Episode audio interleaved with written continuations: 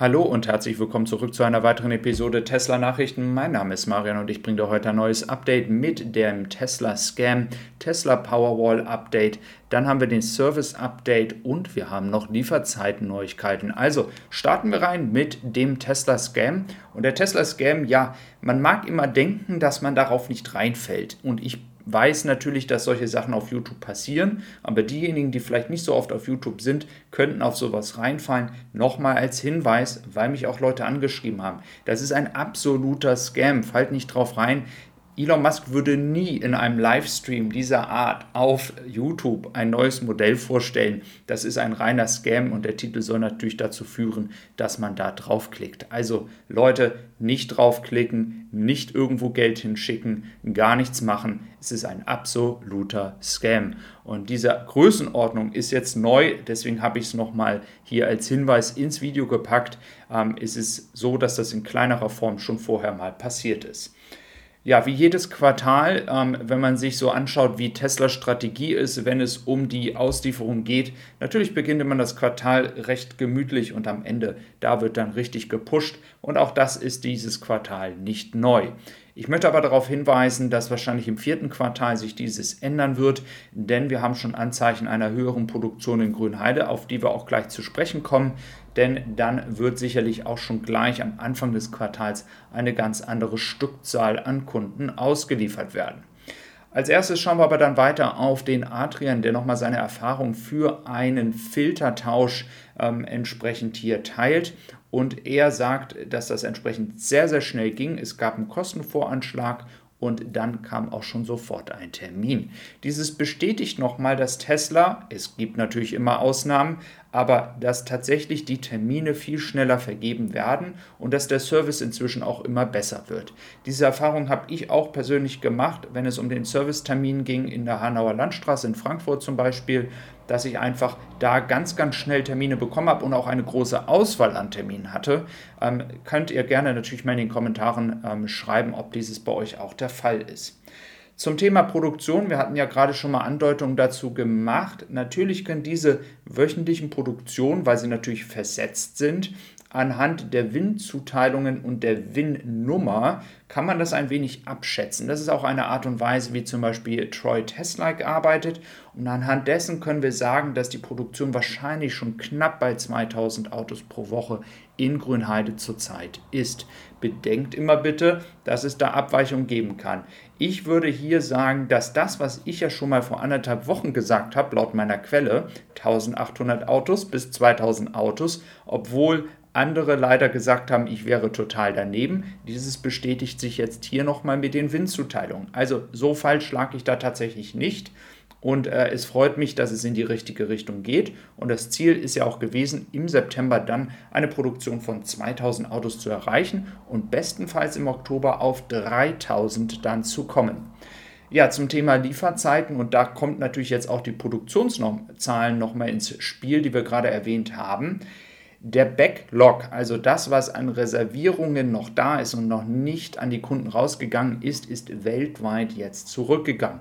Und ich kann das nur noch mal predigen, wie ich es ja die letzten Wochen immer getan habe. Die erhöhten Preise führen dazu, dass natürlich weniger Leute kaufen. Dann kommt noch die gesamtwirtschaftliche Situation natürlich dazu, die sich ja auch geändert hat ähm, in den letzten Monaten. Und dieses führt dazu, dass weniger Bestellungen reinkommen durch die hohen Preise. Und natürlich in Amerika viele jetzt sich zurückhalten, weil ja eine Förderung ähm, Anfang nächsten Jahres kommt. Aber für uns in Europa bedeutet das, dass dadurch, dass weniger Bestellungen in äh, Giga Shanghai sind und dass auch langsam in Grünheide weniger wird, ähm, dass wir tatsächlich kürzere Lieferzeiten erwarten können. Aber, und jetzt nicht zu schnell eine Freude hier bekommen, die Problematik ist weiterhin das Model 3. Beim Model Y werden die Lieferzeiten rasant sich verkürzen. Das ist das, was wir sehen können.